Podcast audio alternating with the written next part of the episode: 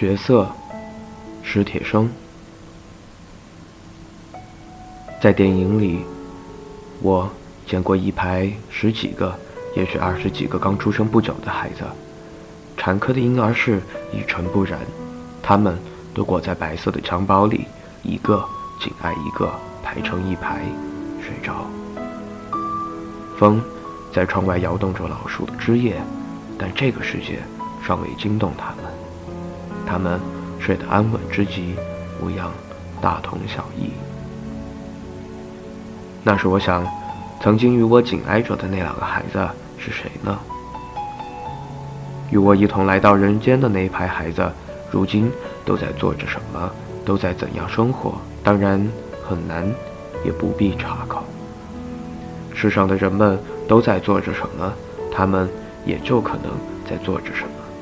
人间需要什么角色，他们也就可能是什么角色。譬如部长，譬如乞丐，譬如工人、农民、教授、诗人，毋庸讳言。譬如小人，当然还譬如君子。可以想见，至少几十上百年内，人间的戏剧不会有根本的改动。人间的戏剧一如既往。还是需要千差万别的各种角色，那么电影里的那排孩子将来都可能做什么，都可能成为什么角色，也就大致上有了一个安排方案，有了分配的比例。每天每天都有上百万懵懂但是含了欲望的生命来到人间，欲望不应该受到指责。最简单的理由是，指责已经是欲望的产物。但是这一排生命，简直说这一排欲望，却不可能得到平等的报答。这一排天真无邪、志气可掬的孩子，他们不可能都是爱因斯坦，也不可能都是王小二，不可能全是凡夫俗子，也不可能全是巾帼豪杰。这都不要紧，这都不值得伤脑筋。最最令人沮丧的是，他们不可能都有幸福的前程，不可能。都交好运，同样也不可能都超凡入圣或见性成佛。即便有九十九个幸福而光荣的位置，相应只有一个痛苦或丑陋的位置在前面，在未来等待着这些初来乍到的生命。令人沮丧的局面也毫无改观。谁应该去扮演那不幸的一个？为什么？我不相信这个问题可能有一个完美的答案。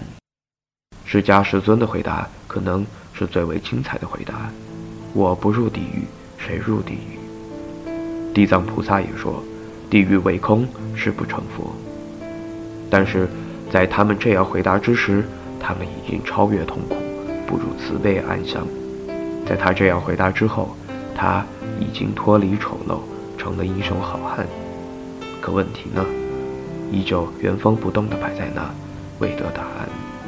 因为正像总统的位置是有限的，佛与菩萨的名额，但愿能稍稍多一点而已。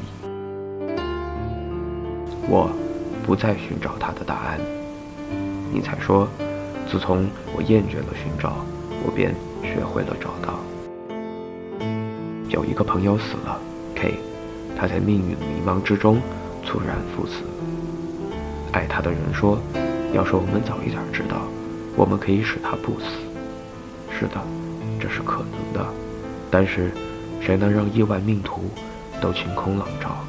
谁能保障这世上没有人在迷茫中痛不欲生？K 这样去死了，或者其实是有一个人这样去死了。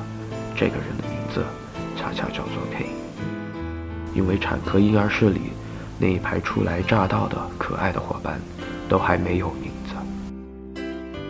有一个人双腿瘫痪了，S，他自己不知道为什么，就连医生也不知道为什么。但是，他再想站起来走一分钟都不可能了。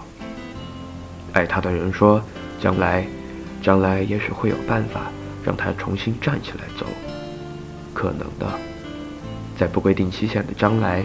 这是可能的，但是不管多么长久的将来，人间也不可能完全消灭伤病。医学的前途不可能没有新的难题。那么，将来的一个身患不治之症的人，对他自己和对爱他的人来说，与现在这个 S 有什么不同呢？现在是将来的过去，现在是过去的将来，将来是将来的现在。产科婴儿室里，每天都有一排初来乍到的可爱的伙伴，他们都还没有名字。有一个人步入歧途，L，也许是因为贫穷，也许因为愚昧，也许因为历史的造就，他犯了罪，甚至可能是不可饶恕的罪。爱他的人说：“贫穷、愚昧和历史，难道应该由他一个人来负责吗？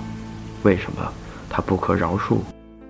是的，他不可饶恕，因为人类前行。”要以此标明那是歧途，但是人类还要前行，还要遇到歧途，还要标明那是歧途。产科婴儿室里那些初来乍到的可爱的伙伴，他们还都没有名字。他们之中的谁，将来叫做 L。有一天，不是在电影里，也不是在产科婴儿室，我看见一排正在离去。或者已经离去的伙伴，一个挨着一个排成一排，安静之极。风在窗外摇动老树的枝叶，但世界已不再惊扰他们了。用任何城市的名字呼唤他们，他们不应。